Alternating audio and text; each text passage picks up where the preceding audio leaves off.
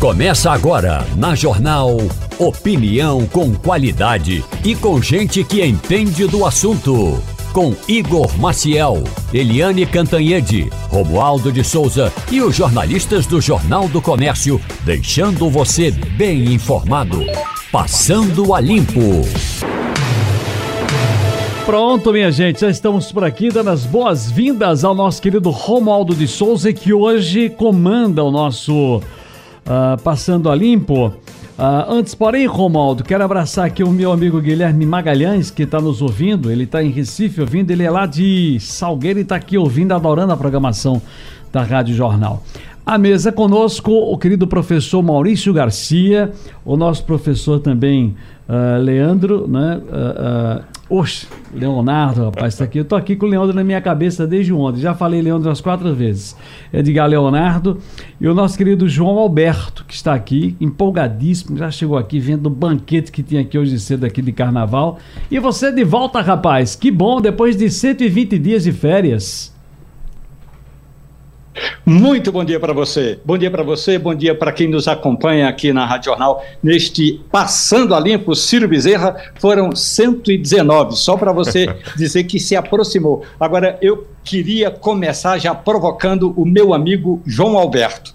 João Alberto é o seguinte: a presidente nacional do Partido dos Trabalhadores, Gleisi Hoffmann, deputada federal pelo PT do estado do Paraná, está em terras pernambucanas. Ela disse que está atrás de uma aliança pode ser uma aliança política, mas o sonho de Gleisi Hoffmann era de ser pedida em público, em noivado, pelo deputado Lindbergh Farias, também do PT. Lindbergh é paraibano, embora tenha base política no Rio de Janeiro, está no Carnaval Pernambucano, João. Bom dia para você. Bom dia, Romualdo. Primeiro eu quero dizer que eu comecei o dia muito bem, que eu tomei o seu café, que é uma maravilha, você mandou para mim, e agora não tomo outro café, só tomo a, o seu café. Agora, contra você, eu boto adoçante. Eu sei que, que você desaconselha. Agora, e, e, esse não tem noivado ainda não, é enrolação dos dois, é, porque é, já estão juntos faz tempo, né? E, e, nem noivado, querem noivar aqui, seria charmoso é, é, é esse noivado no galo, né? né?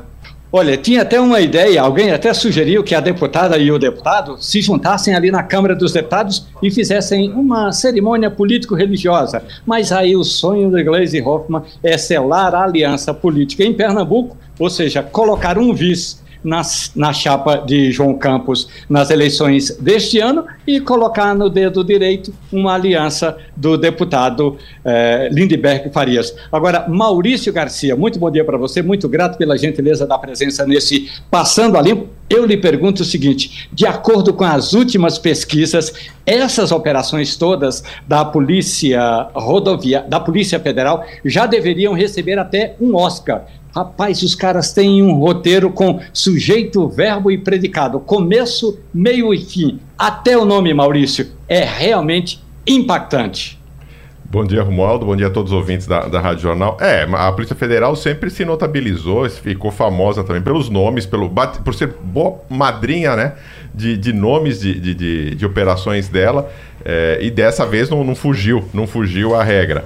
Mas é de fato um, um uma operação que tá, deu o que falar ontem, eu que faço esse acompanhamento de, de, de, mídias sociais também, foi o grande assunto do momento. A gente teve. Só perdeu para o 8 de janeiro é, de, de 2023, do, da posse daquela confusão toda, mas ontem foi o dia que teve mais repercussão. Então, de fato, a Polícia Federal está com o roteiro prontinho e está dando, por enquanto, tudo do jeito que eles estavam pensando. E para um bom início de carnaval, bom, na semana do carnaval lançar isso, eu acho que isso também não é por acaso, né, Romaldo? Professor Edgar Leonardo, muito bom dia para o senhor. Agora, de uma coisa a gente vai ficar certo. Ou o ministro Alexandre de Moraes, do Supremo Tribunal Federal, está exagerando, carregando nas tintas, ou realmente o grupo que montou, montou um golpe de Estado era muito mequetrefe, professor. Eles fizeram, sabe o quê? Uma reunião gravada para planejar um golpe de Estado, professor Edgar Leonardo. É, bom dia, Romualdo. A gente não sabe se ri ou se chora com certas notícias, porque são situações muito bizarras. Se, se você for pensar de uma forma mais fria, a gente vai entender que, confirmando-se que de fato né, todos esses encontros, esses acordos, eles se dirigiam de fato para um golpe de Estado, a gente vai ter aí o crime de golpe tentado, de fato. É um crime que foi tentado. Mas, poxa, se você está planejando um crime, você vai gravar e fazer registros físicos, vídeo, gravações em áudio, escrever texto sobre a preparação de um crime. É realmente muito triste. E porque, com toda a pompa, né? né Isso com pompa atenção, e circunstância. Né? Ou você vê, aí você por um lado pode pensar, é, havia então talvez uma crença em uma segurança total do que estava sendo feito, que aquilo não teria problema nenhum. O que já coloca a gente numa reflexão é até que ponto as nossas instituições estão sendo respeitadas por aqueles que nos lideram. Porque acreditam que podem tomar o poder e podem fazer isso com pompa e circunstância. Por outro lado, você diz: não, não era isso. É, é porque realmente eles eram, é, vamos dizer assim, para usar uma palavra mais suave, menos experientes nesse tipo de atividade ilegal. E aí eles fizeram por realmente incompetência para a produção de um golpe de Estado. E aí você pensa, que nível de gestão a gente tem que consegue não ter a competência sequer para planejar alguma coisa? Então eu acho, eu acho que, infelizmente, o Brasil, ele, ele, ele cada dia, ele nos entristece, porque ele nos dá exemplos de que para a gente conseguir atingir um determinado patamar de nível, né, de desenvolvimento, e eu digo desenvolvimento em várias áreas, a gente ainda precisa evoluir muito, muito, muito, Romualdo. E daqui a pouco a gente ainda vai falar de carnaval, vai falar do carnaval ali no TIP. Como é que estão os deslocamentos dos pernambucanos na estação rodoviária de Pernambuco, no terminal eh, rodoviário de Pernambuco? Como é que está toda essa movimentação de quem está no interior indo para a capital e quem está na capital eh, migrando para o interior? A gente vai conversar também com o nosso colunista social, Hoje eu li um texto de João Alberto dizendo como é que rodou a baiana e foi o primeiro dia. Aliás, eu já queria saber, João Alberto, como é que bateu esse coraçãozinho? Como é que ele disparou quando você é, pisou pela primeira vez na passarela? Muita emoção, Romualdo. Foi realmente um dia que eu nunca vou esquecer. E já faz 36 anos, né? Faz muito tempo, mas eu não consigo esquecer. Você entrar num carro no alto de um carro e ver a multidão toda cantando um samba em sua homenagem foi realmente fantástico. Agora, eu quero antecipar e dizer uma coisa. Aqui eh, em Pernambuco tem muita Diga. revolta com agressão ao general Gomes Freire. Que o general Gomes Freire é, é, ele é cearense, mas o pai dele morou, trabalhou aqui, o, o coronel Valdir, tem uma legião de amigos. E o general Isso. comandou o Comando eh, Militar do Nordeste recentemente. Então as agressões, as palavras de baixo calão dito contra o general causou revolta entre os amigos dele aqui. Eu também quero saber daqui a pouco com o professor eh, que está acompanhando as eleições. Olha, eh, essa história das eleições dos Estados Unidos são algo que vão dar o que falar, até porque a gente sabe que tem um candidato que pode tornar-se inelegível, tem um outro candidato que não consegue emplacar e a gente fica esperando, espera aí, mas falam que é a maior democracia do planeta e eles estão enrolados numa eleição que ainda não tem candidatos é, certos. A gente vai conversar daqui a pouco com o professor João. Agora, é bom a gente esperar como é que o professor vai fazer essa análise. Antes de ir para o comercial, eu ainda gostaria de ouvir a opinião do professor Edgar Leonardo. Professor, nós estamos num Congresso Nacional que deveria ter voltado a trabalhar no dia primeiro, mas não voltou, só voltou na segunda-feira e ainda assim teve uma semana meia-boca. E a proposta mais importante, ou pelo menos aquela proposta que já recebeu o selo de urgência, ou seja, o que vai e passar na frente de todos os outros projetos, é aquele que trata, Edgar Leonardo, é, das saidinhas. O Senado quer acabar com as saidinhas. A justificativa do projeto é de que, tudo bem, são apenas 10% dos presos que saem e não voltam, mas esses 10% causam uma insegurança política, jurídica e do ponto de vista da segurança pública, o cidadão fica à mercê de toda essa estatística, professor.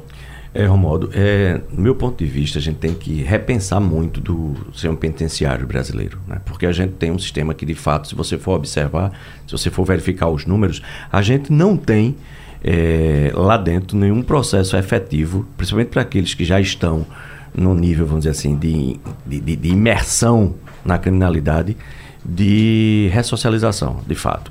Claro, aqueles que têm crimes mais leves, aqueles que ainda não estão participando de facções, né? Então, mas aqueles que têm crimes pesados, né? aqueles que a gente sabe que se, eles já são reincidentes em vários momentos, como é que a gente pode colocar uma pessoa dessa na rua para o convívio?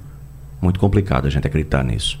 Eu recomendo a leitura da coluna do meu amigo João Alberto no Jornal do Comércio. João, você toca num ponto importante. Tem quantos, quantos mandatos de busca e apreensão de gente que está solta e que pode estar pulando o carnaval, João Alberto? Isso é inacreditável, né, Romualdo? 15 mil só em Pernambuco. 15 mil. Aliás, sobre esse negócio de julgamento, nós estamos vendo um, um, fato é. que choca realmente.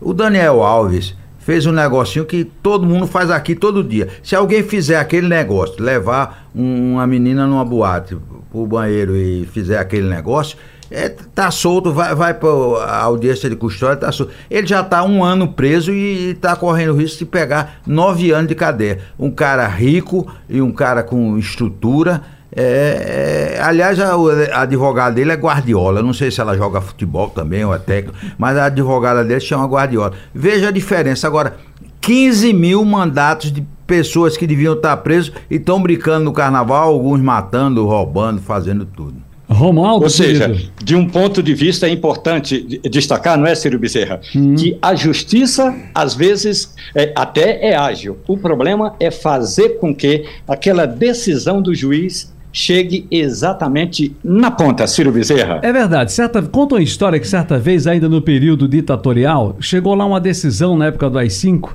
e aí um general bem estrelado disse o seguinte, presidente, comandantes, o senhor está dizendo aqui numa sala climatizada o que a gente deve fazer. Agora, como eu devo explicar isso ao guarda que está lá na ponta? Porque ele é quem vai aplicar a lei na ponta. O que a gente tem que fazer, na verdade, é fazer a grande. O que é bom, na verdade, é o bom senso. Não é o senso comum, mas é o bom senso, minha gente. O que é necessário para que a gente tenha uma, uma sociedade mais justa, sem tantas desigualdades. Para que a gente possa entender que quem está lá carece quando chegar o seu tempo determinado por lei, sim, do caminhos, dos caminhos e as condições necessárias, as possibilidades para ressocialização digna, agora dentro daqueles limites uh, ponderáveis da lei. Tudo seguindo a lei. Por isso que eu sempre digo o seguinte: aprendi com vovó Bill. Nem tanto mar, nem tanto a praia, muito menos tanto a areia, porque você pode se machucar. Romaldo, tá chovendo muito aqui no Recife nesse momento, viu, querido? Olha, eu digo que aqui no Planalto Central chovem críticas. De um lado, a operação da Polícia Federal ontem. Por exemplo, parlamentares bolsonaristas fizeram uma entrevista coletiva para dizer que houve exagero do, do, Supremo Tribunal Federal, exagero da Polícia Federal. Então, se é para falar em chuva, vamos falar também daqui a pouco com o professor João Correia sobre essas críticas todas às eleições no estado, lá nos Estados Unidos. Vamos conversar com Eliane Cantanhede, a nossa jornalista, que ela faz uma análise importante hoje no jornal sobre os resultados da operação da Polícia Federal e onde tudo isso vai parar, onde vai respingar. E tem um detalhe também, Maurício, que eu gostaria de ouvir a sua opinião, é que no Palácio do Planalto, os aliados, os assessores do presidente Luiz Inácio Lula da Silva estão soltando fogos de artifício. É que a popularidade de Lula está subindo. É tudo isso, Maurício? É, Romualdo, foi divulgada uma pesquisa essa semana uh, do Instituto Atlas, Intel, que, que mostrou uma melhora na popularidade do, da, da, imagem do presidente, na avaliação do governo do presidente Lula, depois de uma sequência que estava cambaleando e que não melhorava, mas houve de fato essa, essa melhora e óbvio que esse, esse é motivo de festa pro. E o que ocorreu foi uma, uma diminuição da, da crítica, o, o, nível de aprovação ficou no mesmo patamar, mas a, diminu, a, a desaprovação claro. caiu e um aumento do não, do não sabe. Então abriu uma esperança de que de fato numa próxima pesquisa possa melhorar.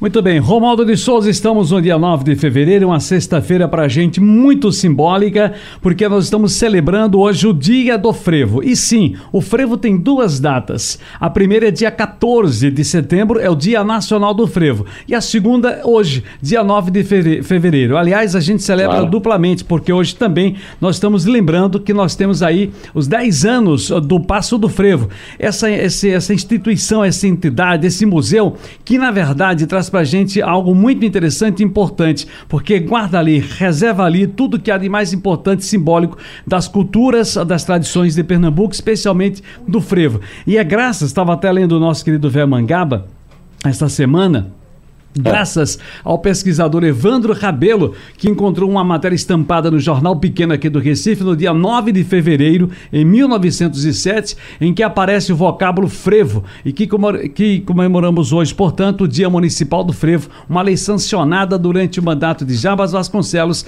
na Prefeitura do Recife. E hoje eu estou lhe, lhe, interrompendo muito, lhe atropelando, só para é. informar que aqui, só um minutinho só, Araceli, me dá o nome das pessoas, por gentileza. Wilker. Samuel, que Aline, Valesca e Lucas. É, o pessoal do Instituto do Autismo está aqui e a pergunta que me fizeram foi sobre o rádio. Nós estamos aqui, é, enquanto o intervalo rolou, a gente discutiu um pouco da importância do rádio, do imediatismo do rádio, da possibilidade de você fazer outras coisas e ao mesmo tempo estar ouvindo o rádio. Muito importante, muito interessante nos tempos de hoje de comunicação e de tantas plataformas. Um abraço, um beijo a todos aí do Instituto do Autismo, gente. Obrigado pela visita. Bom carnaval para vocês. Romualdo de Souza, agora estamos à sua disposição e você pode seguir tranquilo, todos aqui à sua disposição. O nosso ouvinte sabe que hoje aqui no Passando a Limpo, é dia do Passando a Dica. Você assistiu a um filme, a uma série? Você ouviu uma música encantadora, apaixonada, envolvente? Você leu um livro? Você tem uma dica? Olha só, anota aí o nosso WhatsApp: 99 147 8520. 99 147 8520. Mande sua dica que a gente lê daqui a pouco no Passando a Dica e a gente vai também ter, como eu disse, a movimentação lá no TIP, como é que está toda a movimentação no terminal rodoviário, como é que estão os problemas todos em busca de candidaturas para as eleições. Sim, eu digo candidaturas porque ainda não estão definidas as candidaturas para as eleições nos Estados Unidos. A gente vai falar também sobre a situação aqui no Brasil e tudo isso e muito mais tem um detalhe interessante, João Alberto. Eu gostaria de ouvir a sua opinião, porque ontem eu estava conversando justamente com um parlamentar que me disse o seguinte: olhe, o que a gente ouve muito falar é que Pernambuco é a terra do frevo, Pernambuco é a terra do maracatu. E aí, por que que tudo isso não ganha o Brasil? Eu lhe pergunto, João, Olha, o Brasil conhece o frevo pernambucano? Não, e eu vou lhe dizer uma coisa. É, é, eu ontem é, eu fui no Marco Zero para ver a abertura do carnaval e o frevo estava em segundo plano. É. Né? Você entra com maracatu, entra com samba, o carnaval daqui com brega. É, e, e, pouco frevo, a verdade é essa. E aqui é a terra do frevo. Eu acho que aquela abertura que aconteceu ontem devia ser só frevo. Porque eu duvido frevo, é, tem um frevo baiano, mas frevo tocar no Rio de Janeiro é só samba, em São Paulo é só samba, na Bahia é só axé, e aqui é, é brega, é noite do samba, é noite não sei o quê, e, e não há uma valorização do frevo. Aliás, eu, eu vou dar aqui em primeira mão a informação que é, o prefeito me passou. Ótimo. Amanhã a prefeitura vai fazer um show de drone lá no Marco Zero para homenagear o Dia do Freio. 350 drones, é clone que não acaba mais. E, e, e, outra coisa, você aí não sabe, mas só se fala no Recife da nevada do prefeito. O prefeito nevou o cabelo ontem e é só o que se fala, né? Ele me disse que Daba aprovou, eu não sei, né? É, ele me disse que é, mostrou a foto logo para a namorada e ela aprovou. Mas é só o que se fala é. e todo mundo vai na rua para ver o prefeito nevado. Daqui a pouco a gente vai falar sobre a neve do prefeito da cidade do Recife e agora a gente vai conversar com o professor João Correia. Professor, muito bom dia para o senhor. Eu gostaria de saber se nesses estudos que o senhor tem em mãos, professor, se nós já temos candidatos à presidência dos Estados Unidos. Bom dia, professor. Tudo bem, João Correia? Muito bom dia, gente. Bom dia a todos os nossos ouvintes também. Um excelente carnaval que a gente possa celebrar bastante. 2024 é um ano muito importante para a gente analisar diversos processos eleitorais. Perspectiva aí de mais de 50 eleições espalhadas por vários países importantes do mundo. Das eleições que chama mais atenção é a eleição dos Estados Unidos. Segundo maior parceiro comercial do Brasil, só fica atrás da China, maior economia do mundo, e muito possivelmente teremos um novo embate entre Trump, representando os republicanos, e o Joe Biden tentando a reeleição pelos democratas. A questão maior, por hora, é que existe toda uma judicialização sobre a candidatura ou não de, de Trump. Há uma perspectiva ou expectativa, a Suprema Corte vai levar o caso a julgamento, porque a palavra final não é das cortes é, locais. É o que a gente chama de juiz de piso aqui no Brasil, a primeira instância.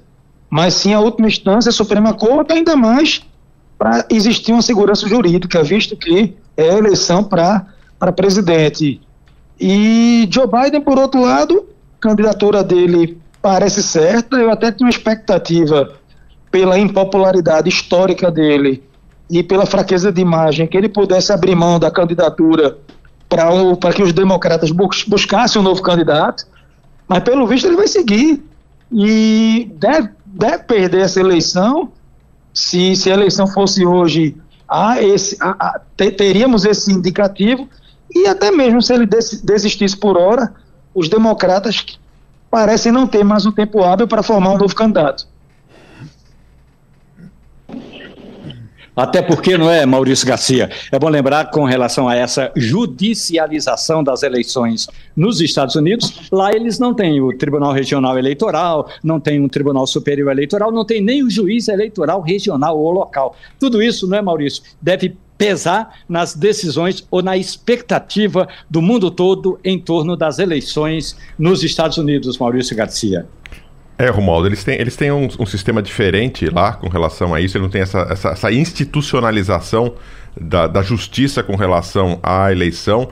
E a única coisa que possa, pode pesar contra Trump, de fato, é a questões judiciais que estão para correr. Mas o que, o que a gente percebe, eu acompanho, tento acompanhar o mais, mais próximo possível a eleição americana, o que a gente percebe é que há um clima eh, da opinião pública mundial, dos principais atores e do mundo, e do, do principalmente dos negócios, de que a, a vitória de Trump é quase dada como cartas certas já, né? É, é, é, é o tal o seu favoritismo, porque Joe Biden, apesar de bons números na economia, ele não está sabendo se sustentar com base nisso, porque de fato os números de desemprego, os números de crescimento, isso não é isso que está pegando. Apesar da frase famosa lá do, de, de é, é a economia seu estúpido, que um assessor político do, do, do Bill Clinton tinha dado a ele, mas hoje a situação é a economia, mas é o jeito que você coloca de fato a economia e, e porque é, uma coisa são números frios, outra coisa é que a população sente. E a população não sente comparação da, com o último governo do, do próprio Trump. Ela tá com. Ela, com ela, a expectativa dela é com relação a um, um passado que o norte-americano já teve e que não tem mais. É isso que está pesando a favor do Trump. Então, ao que tudo indica, e pelo que você tem acompanhado também, é isso, né? É uma questão de é, um favoritismo absoluto para uma volta de Trump. É, é, Perfeita essa, essa colocação. E só complementando é, é, essa sua fala, o processo chegou na Suprema Corte por conta da movimentação dos advogados de Trump. É, existe o sistema eleitoral americano, é bem interessante. Lá você tem as primárias, as prévias. Os partidos vão escolher, o, cada partido vai escolher o seu candidato. E a justiça do, do Colorado decidiu que Trump não poderia sequer ser citado no rol dos possíveis candidatos republicanos. Outros estados começaram a seguir essa decisão e os advogados de Trump disseram: olha, para o sim ou para o não, bora ter uma decisão da Suprema Corte, porque se a Suprema Corte diz que Trump pode ser o candidato, e acredito que a Suprema Corte vá decidir nesse sentido que Trump possa ser candidato, qualquer decisão tomada é, pelos estados, ela é nula. Ela é nula. Então, é, é a decisão final é como uhum. no Brasil você tem uma decisão é, do Supremo Tribunal Federal.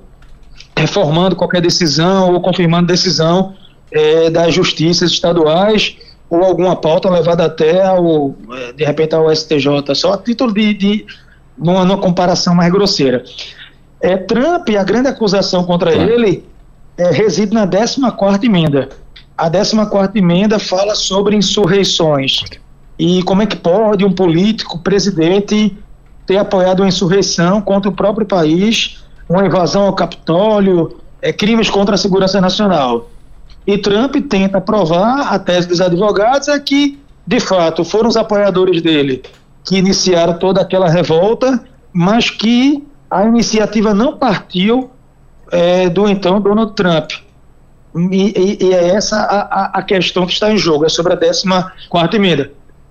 E agora esse ponto interessante, a economia americana vai bem, inflação desacelerou, desemprego em baixa, é, é, os dados econômicos são bons, mas o que pesa mesmo é que o, o americano não. É, é como se fosse assim: Biden foi eleito porque Trump seria um acidente industrial da história para muitas pessoas. Mas muita, muitos que volta, claro. votaram em, em, Joe Biden passaram a enxergar Joe Biden como um político fraco, incapaz de representar os Estados Unidos no contexto dessa nova governança geopolítica global, com muitos problemas, muitas feridas abertas, então, é, é isso que pesa. A questão migratória também, é, a questão do Texas, o Texit, a perspectiva de que o Texas possa é, iniciar uma secessão em relação aos Estados Unidos. Então, na cabeça da população, um presidente forte seria capaz de impedir essa, essa problemática doméstica e também externa. Eu fico imaginando, viu, professor Edgar Leonardo, como é que vai ficar os Estados Unidos, como é que ficará aquele país depois das próximas eleições, qualquer que seja o resultado. Professor Edgar Leonardo. Com certeza, Romualdo. É, os Estados Unidos ele está passando por um reposicionamento. Né? Todos os impérios eles têm seus momentos de maior fraqueza e agora a gente tem aí no cenário da geopolítica, o professor João Corrêa pode me corrigir se eu estiver errado, um momento muito importante aí para o reposicionamento dos Estados Unidos. Mas aí eu queria fazer uma pergunta mesmo, professor eh, eh, João Corrêa. Claro que a gente tem um cenário onde a gente percebe que a economia norte-americana ela não está muito ruim, mas a comunicação certamente não está muito boa. Mas principalmente, como foi bem colocado aqui, inclusive é, é, é, pelo Maurício aqui, a grande questão agora parece que não é a economia. A grande questão agora parece que é uma percepção de que talvez o, o presidente americano ele esteja aparentando né, para os, os estadunidenses um, um, um, uma uma, uma, menor, uma maior fraqueza no momento que os Estados Unidos, exatamente por, pelo, pela questão que Romualdo colocou, precisa de um representante mais forte, que se coloque de maneira mais firme na questão de geopolítica. Mas como é que fica o Partido Democrata com esse time aí? Será que haveria tempo para eles lançarem outro? Ou até manter Biden na caminhada aí há uma tentativa de reeleição num cenário que não parece favorável. E nos últimos momentos talvez tentar uma reviravolta tirando ele no último momento para tentar causar alguma comoção para tentar ver qual seria o caminho aí dos democratas nesse sentido porque parece-me que caso não seja realizada alguma ação muito forte e enérgica Trump já está garantido que, é que você acha, João? Não, então, o que, o, o que acontece, a gente, professor, eu penso que havia o nome da Kamala Harris, né, a, a, a vice, mas também é incrível, eu conversava isso com alguns professores, a gente falava sobre eleições americanas já no, no ano passado, normalmente um presidente com a imagem muito fraca, ele, ele, isso cria um vazio de poder, um vácuo. E naturalmente, se você tem um vice-presidente é, ativo e que consegue fazer excelentes movimentações, naturalmente o presidente sai de cena e se coloca o, o e se coloca o vice e se, colo, e se, e se coloca e se coloca o vice tá? então assim a ideia de se colocar a, a, a Kamala Harris isso foi é, em pauta foi colocada em, em cena mas também mas também pela imagem fraca da, da, da vice, não, não houve expectativa. Falou-se também de se colocar uma, uma prefeita, eu não sei se vocês podem consultar, não tenho o um nome agora em mente, mas a prefeita de Los Angeles, é democrata e, e bem avaliada, mas o, é, na minha opinião eles perderam o timing. Tá? Não há, assim, é, de, não, é, é, algo inédito na história dos Estados Unidos. É o presidente é, ser, tentando a reeleição ser substituído tão perto do processo eleitoral e se fazer um novo candidato é, conhecido. Cogitaram Michelle Obama é, como Karen uma possível é, candidata e ela negou, assim, categoricamente. Me parece mesmo que eles perderam o time, os republicanos voltam e possivelmente Trump é, volta à Casa Branca. O nome da prefeita que ele se refere é Karen o Bass, professor João foi Correia. uma congressista eleita lá, inclusive em 2022, que estava à disposição tendo seu nome colocado, mas parece que ela tirou o nome para ser cogitado. Romualdo, a gente precisa se despedir do nosso querido professor Ca... João Correia e fazer um intervalo, correto? Claro. Agora, Obrigado, João Correia, por gentileza, além dessa dica aí da, da prefeita Karen Bass, eu queria a sua dica. O que é que você está recomendando para esse carnaval, João Correia? Ah, para o carnaval, já que o pessoal vai ter um tempo é, é, disponível, vocês preferem um filme ou, ou série? Vocês, vocês que dizem aí, um documentário. Filme. Um filme ah, aí. Pode ser Manda filme, um filme, então. Vamos lá, tem um documentário muito bom. Os Últimos Homens em Alepo. Ah. Os Últimos Homens em Alepo Isso. é um documentário é, que se passa na Dinamarca e na Síria. É considerado pela ONU Isso. essa crise da Síria uma das maiores crises humanitárias da nossa época. Os últimos homens em Alepo, muito bom, excelente. Mostra os capacetes brancos, é, ouro azul, a guerra mundial pela água também, é outra dica que eu dou. Essa disputa pela água, a geopolítica da água, dos recursos hídricos, o ouro azul, não é que assim, a água é mais importante que o petróleo, diga-se, enfim, é, é, é, a vida. São dois. Eu vou, eu vou recomendar esses dois documentários para vocês. Tá. Muito grato pela gentileza, passando a limpo as eleições nos Estados Unidos com o professor João Corrêa. E daqui a pouco a gente vai passar a limpo essa operação da Polícia Federal ontem que bateu a porta de muita gente graúda das Forças Armadas. Você, meu amigo, minha amiga, que está conosco aqui no Passando a Limpo, daqui a pouco tem o Passando a Dica. Qual foi o filme que você assistiu? Assistiu a um bom filme? A uma série? Você leu um livro gostoso, viu uma música, assistiu até um capítulo de novela, como faz o meu amigo João Alberto? Daqui a pouco eu quero a sua dica. Você pode mandar a sua mensagem pelo WhatsApp 99147 8520 99147 8520 e agora a gente já vai fazendo o seguinte: é, nós temos daqui a pouco também uma análise do professor Adriano Oliveira sobre essa operação da Polícia Federal, não é, o Ciro Bezerra? Eu gostaria Perfeito. de saber o seguinte, Ciro. Eu estava conversando agora há pouco com o meu amigo J. Miquiles. Aí o Miquiles falou o seguinte: quem nunca pulou o Diabo Louro não sabe o que é um frevo. E aí, no dia do frevo, eu lhe pergunto: Você, Ciro Bezerra, já tocou o Diabo Louro? Já sim. Ah, essa, esse ano, inclusive, fui convidado lá pelo pessoal da Central do Sopro, o professor eh, Júnior, Jair Júnior, e as filhas que tocam também, a Ingrid, a Isis, a esposa dele, sim. Dona Joaci. Pra, eles têm uma orquestra de frevo ali na, no Jardim Brasil, Vila Popular, em Olinda, me convidaram para eu participar do ensaio. Eu fui lá há cerca de 20 dias. E tem um repertório de músicas interessantes, que aí são músicas que cantam qualquer tempo, dia do, do, do ano. E aí tem essa no repertório e nós fizemos lá um ensaio. Prometo a você que não porque só fiz soprar notas cheias. Pam, pam, pam, pam. Professor Adriano Oliveira também gosta de frevo e está na linha com você. Bom dia, Ciro. Professor Adriano Oliveira. Bom dia, querido. À disposição aí com o nosso querido Romualdo de Souza. Adriano bom dia, Oliveira, bom dia, professor. Como vai? Tudo bem? Tudo bom, Professor Romualdo. Adriano, eu, eu até pergunto ao senhor o seguinte: olhe, Imagine essa situação. O grupo, a decisão tomada ontem pelo ministro Alexandre de Moraes diz que as pessoas que foram alvo daquela, daquela operação de ontem, elas não podem manter contato entre elas. Acontece que hoje o ex-presidente Jair Messias Bolsonaro é empregado do PL. Como o presidente do PL foi preso, Valdemar Costa Neto, o Bolsonaro não pode se comunicar com o presidente do PL, Valdemar Costa Neto. Valdemar Costa Neto já vinha reclamando muito de que as ações de Bolsonaro não estavam muito organizadas. E aí, como é que fica essa organização dentro do Partido Liberal, professor?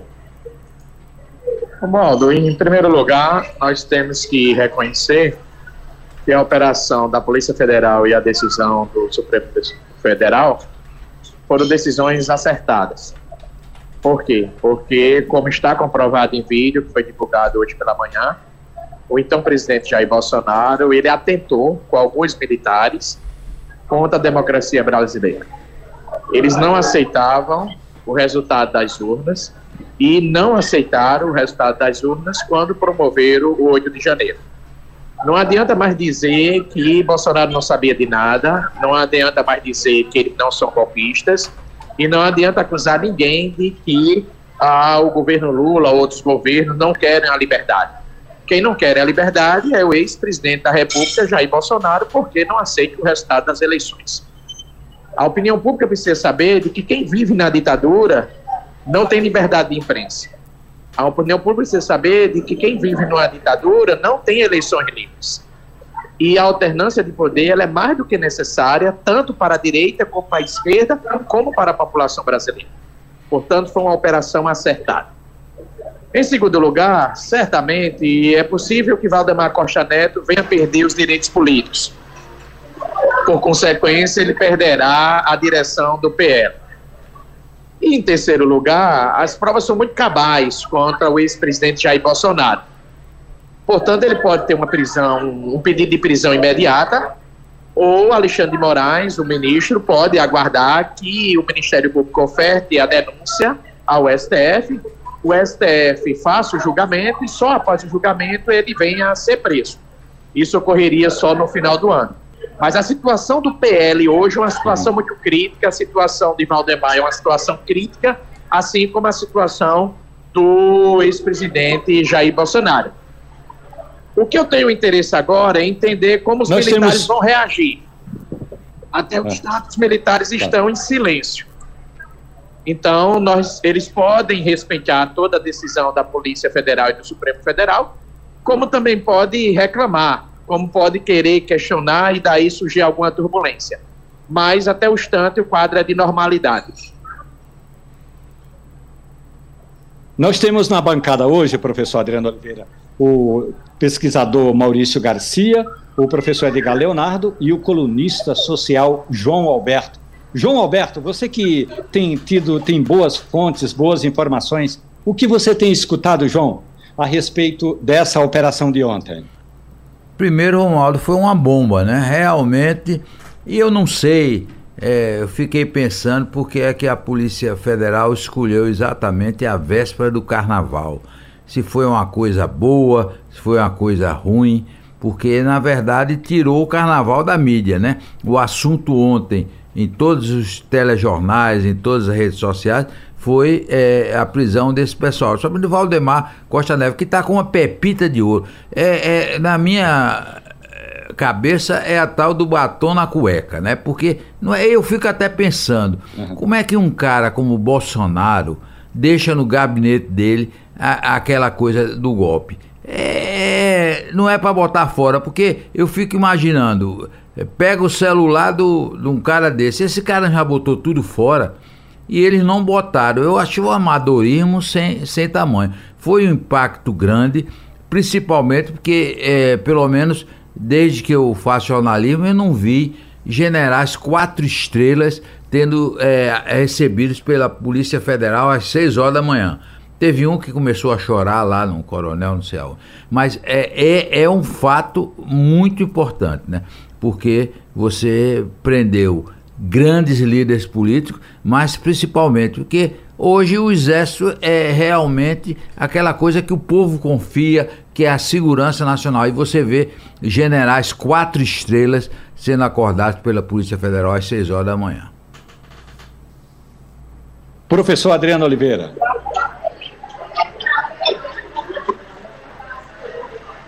Oi, oi Romualdo, estou lhe ouvindo. Estou lhe ouvindo bem. É, eu, queria que o senhor analisasse esse comentário do, do, João Alberto, justamente porque essa operação, a ação de ontem da Polícia Federal, bateu a porta de ex-ministros, do candidato a vice-presidente e generais, é, ainda que é, é, generais, ainda que da reserva, mas generais de, de alto padrão no, no, nas Forças Armadas, professor. Então, o João Alberto foi muito feliz na sua observação, porque existe um ineditismo você sabe que muitos militares podem acreditar, podem acreditar que o, as Forças Armadas representam um poder moderador entre o poder executivo, o poder legislativo e o poder judiciário, ou seja, em situações de conflito, o poder lá, no caso dos militares, chegam e moderam. Ou em situações de turbulência na sociedade, os militares intervêm.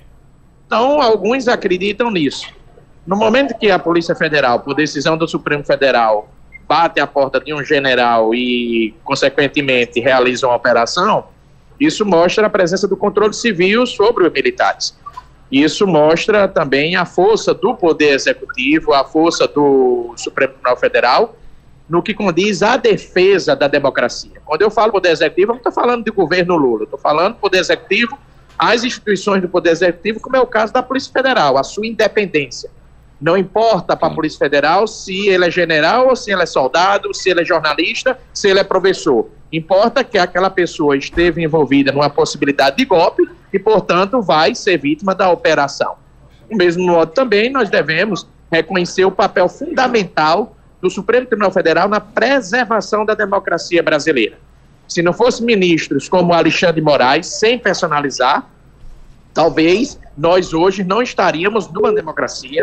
Talvez hoje eu não estaria falando com o Romualdo, falando com o João Alberto, porque nós poderíamos passar por alguma dificuldade em relação à nossa liberdade de expressão.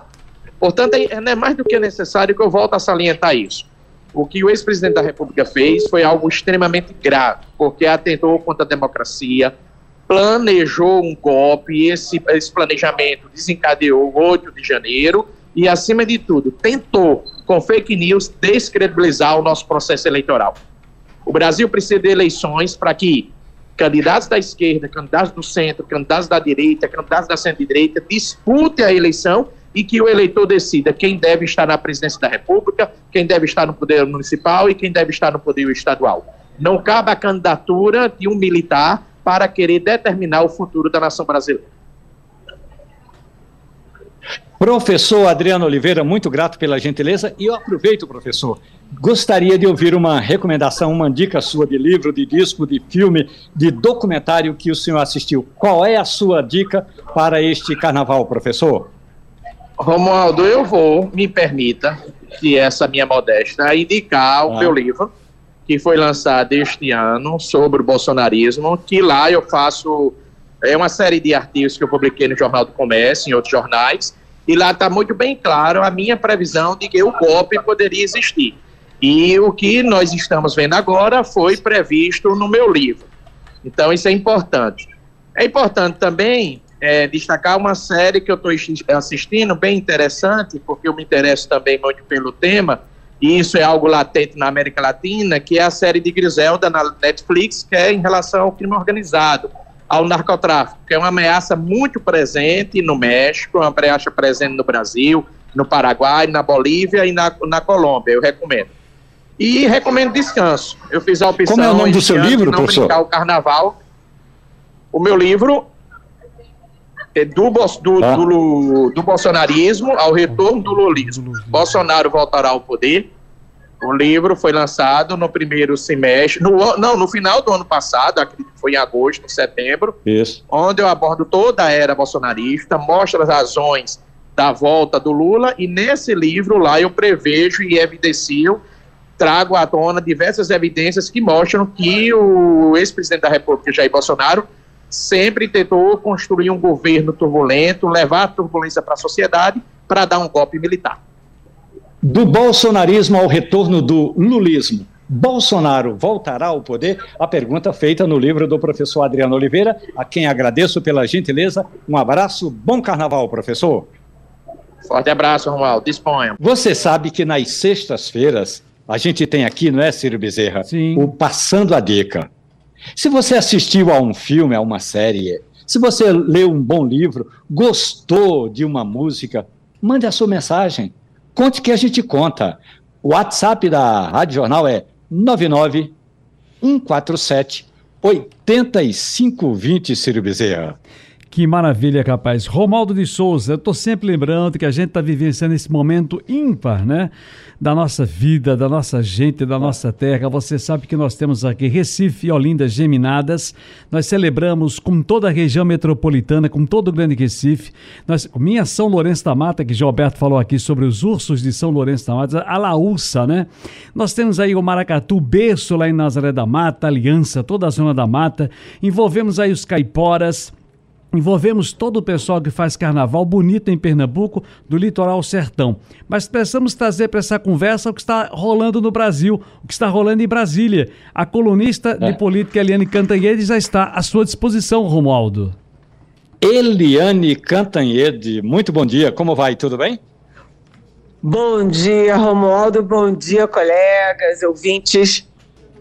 Eu não sei por aí, mas aqui nas bandas do Jardim Botânico, hoje de manhã, o dia amanheceu com uma serração, e como se diz no interior de Pernambuco, Eliane, serração baixa é só o que racha. Agora, eu lhe pergunto, e essa operação da Polícia Federal ontem? Vai rachar o PL ao meio? A operação uh, da Polícia Federal de ontem encontrou assim, as provas mais contundentes até agora sobre a preparação de um golpe de Estado no Brasil. Né, essas duas provas são assim. Primeiro, é inacreditável tudo isso. Como é que gravam uma reunião ministerial do presidente da República é, pregando golpe aos palavrões, gravam e guardam no celular. Segundo, como é que o presidente da República guarda no gabinete dele lá no PL, que é o partido dele, uma, enfim, um rascunho de um pronunciamento à nação decretando estado de sítio, ou seja, concretizando o golpe do Estado. Uh, é assim, tudo é uma coisa assim tão assustadora, é, assustadora pela gravidade, mas assustadora também pelo amadorismo, né? O presidente, é, você já imaginou como é que eles eles criaram provas contra eles mesmos? O Bolsonaro tem deu de bandeja para o Supremo Tribunal Federal, para o Ministério Público e, particularmente, para a Polícia Federal, deu de bandeja as provas, está tudo provado. Você tem toda a narrativa, toda a história do golpe, você tem uh, a alma golpista do Bolsonaro, que desde capitão capitão do exército, já era golpista, ele só não foi expulso do exército por um único voto e depois teve que sair, ele saiu praticamente escorraçado do exército exatamente por ser golpista há décadas atrás. E agora, quando é presidente, essa alma golpista toma conta de tudo. Né? Então, o presidente, é, nesse vídeo que a Polícia Federal pegou, né, numa reunião de 5 de julho, né, no Palácio do Planalto, com inclusive com Paulo Guedes, né, o presidente da República diz: "Nosso maior valor é a liberdade". Eu pergunto para vocês, meus colegas e vocês, nossos ouvintes, alguém conhece liberdade com golpe, com estado de sítio? Pelo amor de Deus, que coisa, que coisa! É assim assustador, né? Mas as operações da Polícia Federal avançam, né? Já estão, já tem as provas contundentes, gritantes contra o Bolsonaro e agora chegou a vez também das altas patentes militares. Aliás, não só altas patentes, porque tem os é, generais de hum. quatro estrelas, almirantes de quatro estrelas e também tenentes coronéis, coronéis, majores, capitães e vai por aí afora. Ou seja, é, o Bolsonaro é, criou uma engrenagem do golpe nesse país durante seus quatro anos. Eliane, nós estamos hoje com o professor Edgar Leonardo, com Maurício Garcia e também o colunista social João Alberto. Professor Edgar Leonardo. É, bom dia, Eliane. É como se essa novela já não tivesse aí ingredientes demais. A gente ainda tem o caso aí do assessor, né, o Felipe Martins. E como é que fica essa situação aí? Ai, professor, que ótimo que o senhor me perguntou sobre o Felipe Martins. Sabe por quê?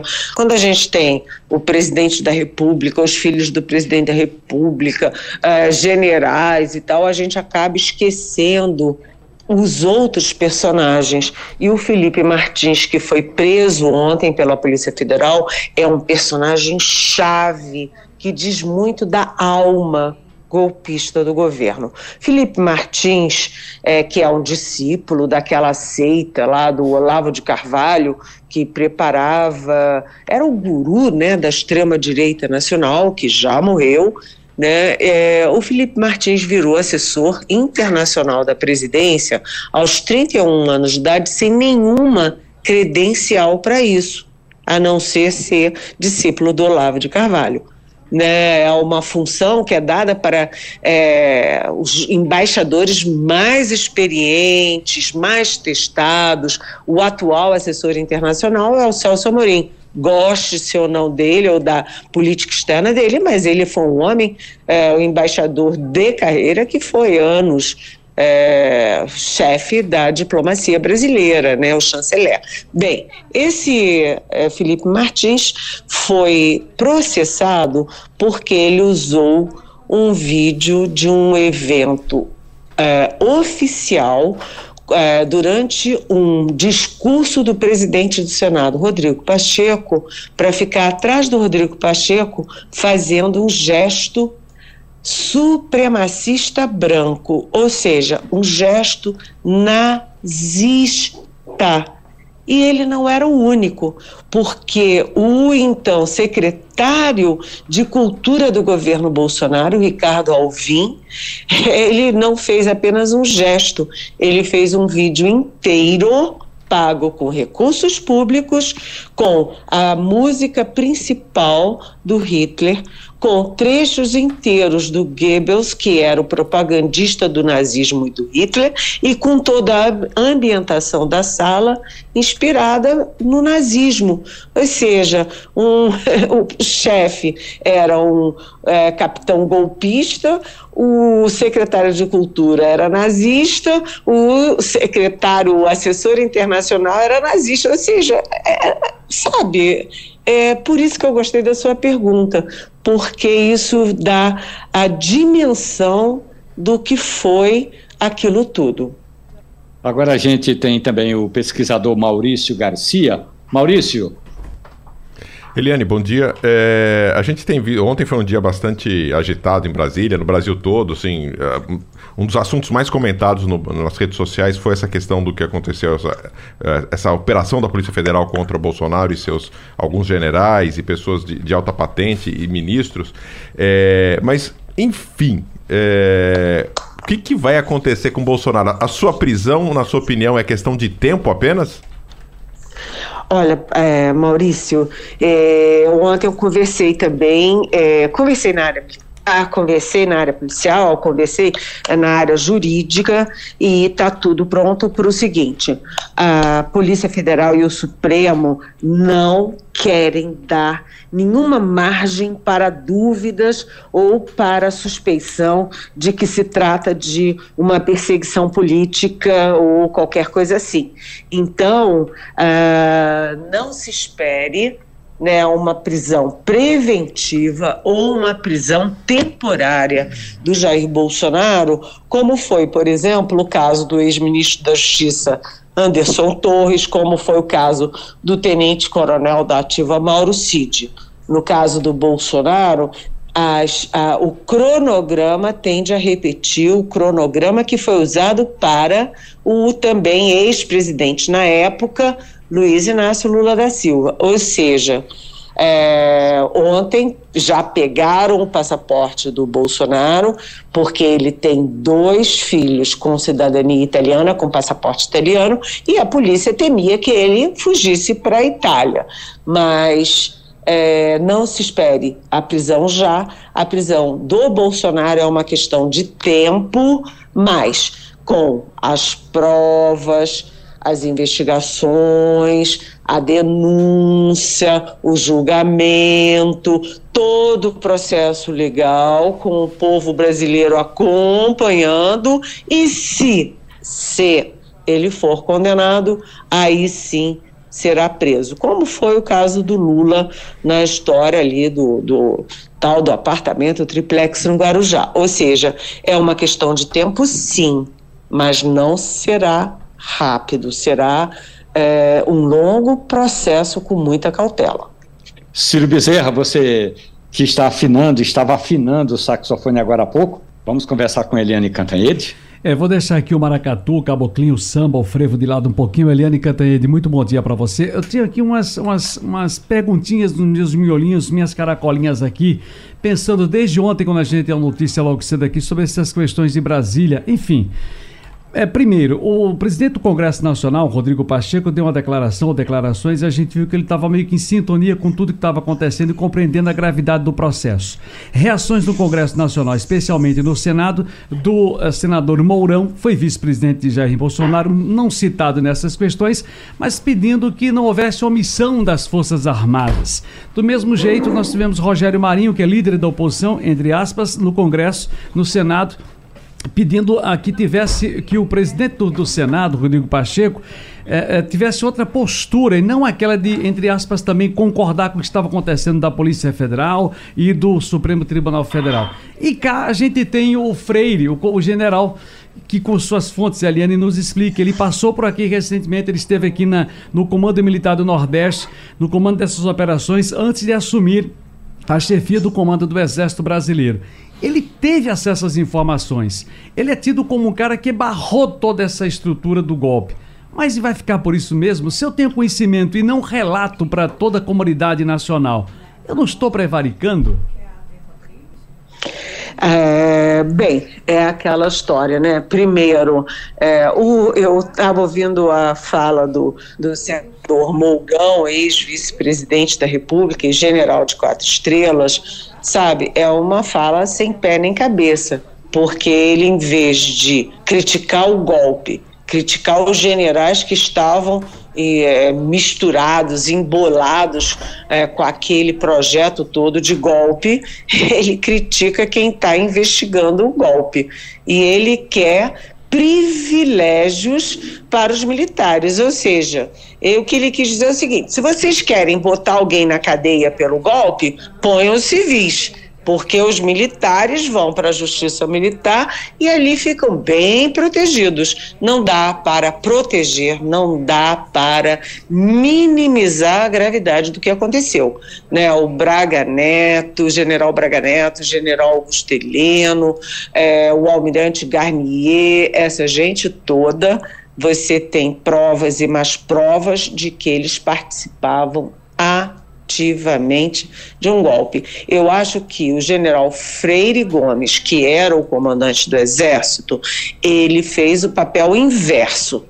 Né? Ele disse não à tentativa de golpe. Ele disse: olha, o alto comando, que aliás tem 16 membros e 11 eram contrários ao golpe, mas tem outros que eram favoráveis, mas enfim, o general Freire Gomes disse não, não vamos participar dessa aventura.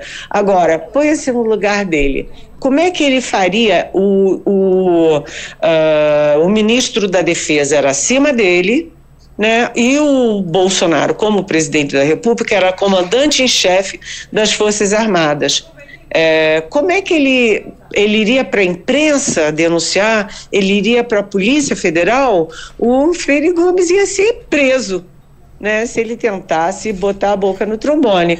Mas ele fez o papel de dizer não vou compactuar. E isso foi um dado importante, né, essa resistência é, democrática, legalista é, das Forças Armadas, da cúpula, e também, principalmente, a resistência é, dos, do Super, Supremo Tribunal Federal, particularmente do Alexandre de Moraes, e que evitaram o golpe. Então, acho que a história vai mostrar que, diante de tanta barbaridade, o Freire Gomes, a quem, aliás, eu não, se eu conheço, eu não me lembro pessoalmente dele, mas que ele teve um papel é, de dizer: não, não vou compactuar com isso. Nós estamos passando a limpo a operação da Polícia Federal ontem e as repercussões na política e nas Forças Armadas com a jornalista Eliane Cantanhede, agora o nosso colunista social, João Alberto. Eliane, primeiro prazer de estar conversando com uma das maiores cronistas políticas do Brasil. Uma curiosidade: essa operação se originou nas declarações do coronel Mauro Cid. Mauro Cid, você lembra do repórter S, testemunha ocular da história. Esse Mauro Cid foi testemunha ocular da história. Ah, o depoimento dele foi fundamental para essa operação de ontem, Eliane? Oi, João Alberto, é um prazer estar aqui com você nessa manhã na nossa Rádio Jornal. É, o uh, Mauro Cid, que eu sempre gosto de repetir, tenente coronel da ativa do Exército Brasileiro, ele não foi só testemunha ocular, ele foi participante direto de tudo aquilo. Tanto que dos seis, das seis frentes de investigação, ele é citado em cinco. E se você olhar todas as lambanças é, criminosas do governo Bolsonaro, estava lá o Mauro Cid. Então, rapidamente eu vou lembrar: vazamento é, de é, investigação sigilosa da Polícia Federal, Mauro Cid. É, é, falsificação de vacina da filha do presidente da República, Mauro Cid. Né, trazer as joias lá de São Paulo, fez tudo, botou até avião da FAB para trazer as joias da Arábia Saudita. Mário, Mauro Cid. Venda das joias nos Estados Unidos. Mauro Cid. É, minuta de golpe. Estava onde uma delas? No celular do Mauro Cid. Portanto, ele não apenas era testemunha ocular, como ele estava dentro, no coração do golpe. E quando ele faz uma delação premiada, ele sabe o que está falando. Ele contou tudo. Aliás, a Polícia Federal diz que não contou tudo, que ele contou muita coisa. E quando a polícia dá uma batida né, no PL, nos gabinetes, a Polícia Federal vai confirmando o que o Mauro Cid foi delatando. Então, ele é um personagem chave nessa história toda. Olha, nós estamos conversando com a jornalista Eliane Cantanhede. Eliane, hoje é sexta-feira, é dia de dica. No Passando a Dica, qual é a sua dica, Eliane Cantanhede, para este carnaval? Olha, é, eu não vou dar nenhuma dica é, de livro, nem de série, nem de filme. Eu vou dar uma dica muito bacana que é o hum. seguinte, né? No carnaval, sim, vai todo mundo para Recife, para Olinda, o frevo, o maracatu, o nosso samba que é nacional, é, é uma festança. Mas eu queria sugerir uh, para nossos ouvintes e para vocês, colegas, venham a Brasília também, porque no, no The New York Times, é o maior jornal do mundo, né, Brasília foi a única cidade do Brasil citada ali como destino turístico. Brasília, destino turístico, pela arquitetura, pela história, é, pela, pela, pelo vanguardismo. Então, minha dica é: venham para Brasília também. Não no carnaval, mas depois do carnaval. Muito obrigado, Eliane Cantei. Muito grato pela gentileza. Bom carnaval para você. E você sabe, não é, meu amigo, minha amiga, ouvinte da Radional, você que está conosco neste, nesta sexta-feira, no Passando a Limpo. Hoje é dia de dica, é dia de Passando a Dica. E você? Você assistiu a um filme? A uma série? Você assistiu a um documentário, como fez o professor Adriano Oliveira? Mande sua dica para cá, que a gente vai falar dela daqui a pouquinho. O nosso WhatsApp, anota aí. 99 147 8520. 99 147 8520. Ciro Bezerra. Maravilha, rapaz. Olha, 39 mil passageiros são esperados no TIP neste feriadão de carnaval.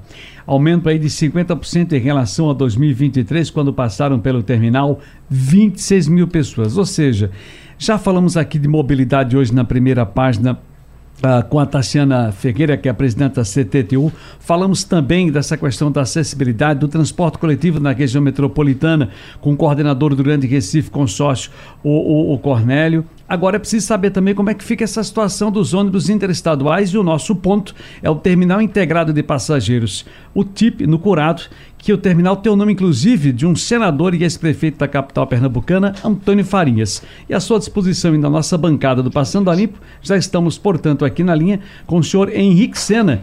Ele é o diretor de operações da EPTI. TIP, meu caro Romualdo de Souza. Henrique Sena, muito grato pela gentileza, muito bom dia. Já aproveito desejando um bom carnaval para o senhor. Agora eu lhe pergunto o seguinte: desses 39 mil passageiros que vão passar pelo TIP agora no carnaval, a maioria vai para onde? Só uma curiosidade, Henrique. Bom dia, bom dia a todos os ouvintes da Rádio Jornal. Bom dia, Ciro, Romualdo, João Alberto.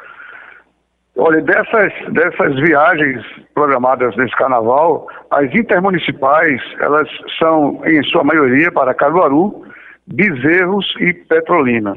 E as interestaduais para Salvador, Natal, Aracaju e Fortaleza.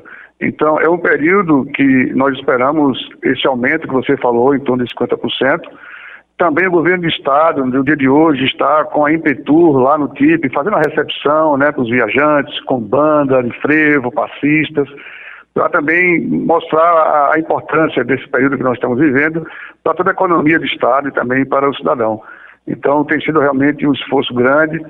O, TIP é um, um prédio e um, um, equipamento é, todo administrado pelo, pela empresa Socican, e nós estamos nos esforçando para fazer um bom carnaval e fazer com que os foliões possam ir para os seus destinos em segurança para poder curtir o, os festejos. É, o colunista social João Alberto Henrique Sena tem uma pergunta para você, João.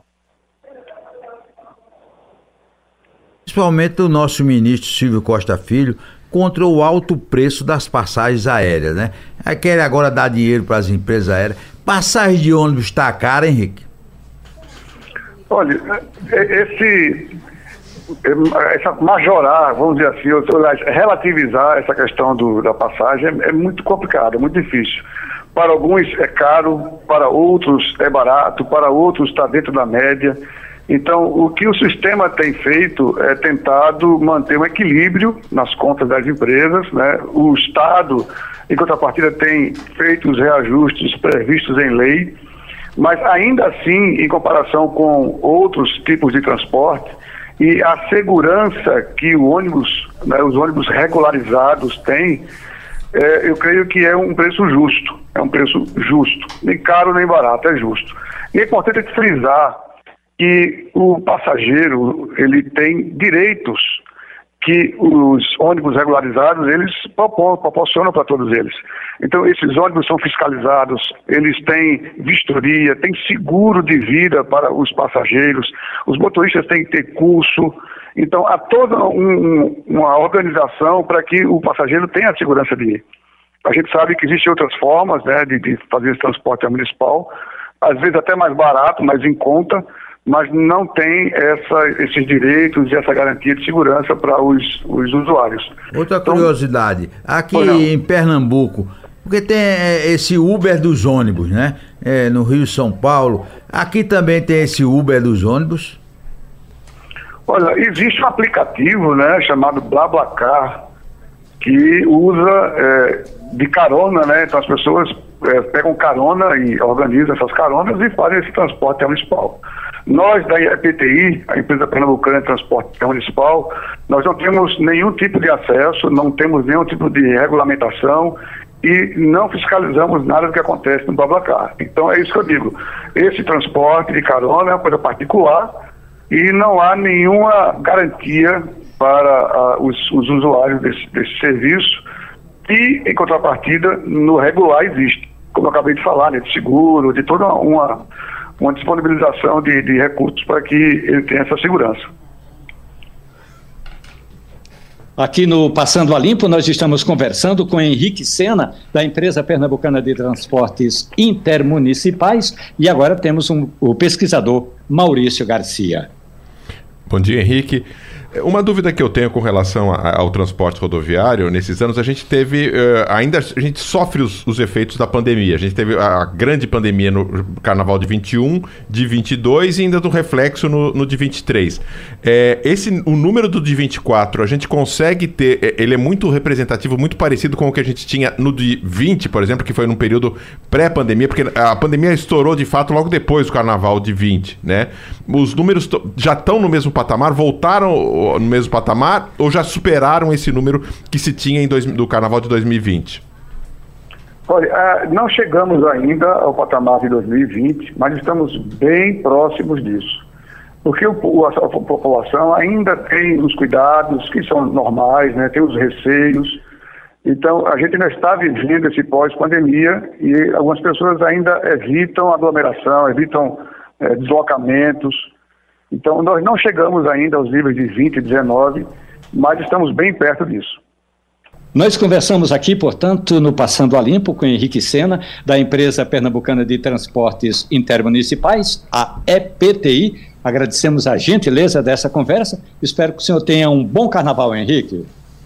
É, nós agradecemos essa, essa oportunidade de estar falando para essa audiência tão grande da Rádio Jornal e, e do Passando a Limpo.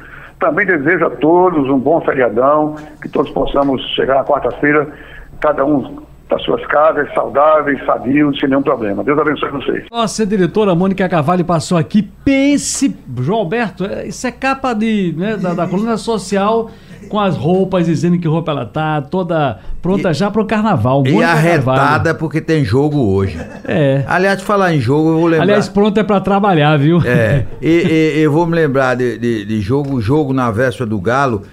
Teve alguns anos, o pessoal mais velho tinha um jogador é. chamado Adriano. Adriano foi, jogou no Náutico e jogou no esporte. E no esporte, não foi na véspera, na quarta-feira antes do Galo, ele jogou e botou uma máscara do Galo. Foi a sensação eu nem me lembro, vou perguntar a Ralf se ele foi expulso. Mas ele fez um gol e botou uma máscara do Galo. Foi uma sensação esse negócio, há alguns anos jogo na véspera do Galo. É, é, é farra pra torcida organizada fazer bagunça. E eu aqui no Escrete de Ouro, era folguista na época do Escrete de Ouro, e fomos escalados para fazer um jogo Santa Cruz e Central na quarta-feira de cinzas. Imagine você, imagine você, pense na ressaca, hein?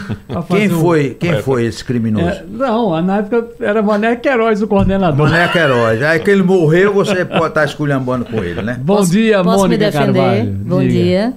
É, ontem fizemos uma transmissão maravilhosa pela Rádio Jornal. É, parabéns a todos os profissionais envolvidos. Foi uma transmissão linda. E eu estou arretada com o jogo, porque hoje a gente não vai poder fazer transmissão, mas sim temos transmissão do jogo pela Rádio Jornal. Prestigiem aí o Escrete de Ouro. E, enfim, faremos transmissão uh, sábado do Galo, domingo, segunda e terça. Então. Ah Fiquem de olho, até ouvidos aprender. abertos. A gente vai fazer até aprender. Olha, eu vou lembrar uma coisa importante. Tem muita Aliás, gente com uma saudade arretada, como disse, de Cinderela. Cinderela tá lá na TV Jornal todos os dias no Carnaval de Olinda. Cinderela, saudade de ah, Cinderela, né? Maravilhosa, como sempre, marca do nosso carnaval. Tem um projeto só dela, que é o Carnaval da Cinderela, em Olinda. E linda, linda e maravilhosa. Ontem participou do TV Jornal Meio Dia, foi sucesso total. É uma figura, é uma figura que a gente quer muito bem e o pernambucano gosta muito e sabe e reconhece. E tá com saudade.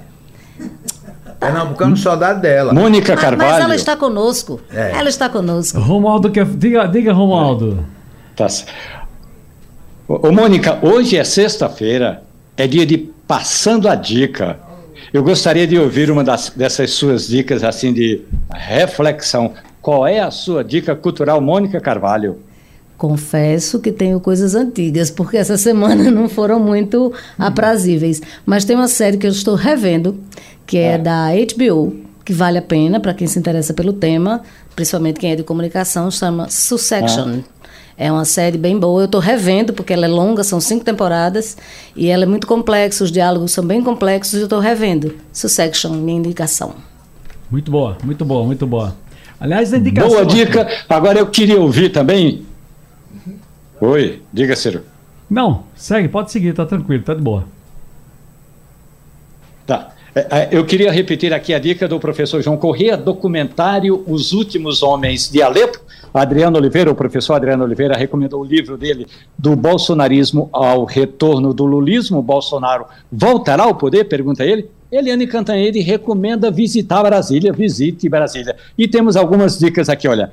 A Cássia Torres, de Boa Viagem, recomenda o livro A Livraria Mágica de Paris. Já Renan recomenda Sociedade das Neves, que conta a história dos sobreviventes no acidente aéreo nas Cordilheiras dos Andes. E tem ainda, ah, isso mesmo, né? Que mais? Que mais? Bom, Eliane Cantanhede, ela recomenda fazer turismo em Brasília. Eu gostaria de ouvir a sua dica, João Alberto, porque o meu fim de semana, o meu feriadão, vai ser torrando café e eu digo porque você deve experimentar um café sem açúcar. Mas, João Alberto, qual é a sua dica para este carnaval, João? Oi, é, para quem vai ficar em casa ou brinca e volta, eu tive a curiosidade de ver é, a, a, o filme Gilda. Eu não sei de quantos anos é Gilda. E ela, ela tá agora na Netflix e tem Rita Holly, que foi a atriz mais bonita da história do cinema.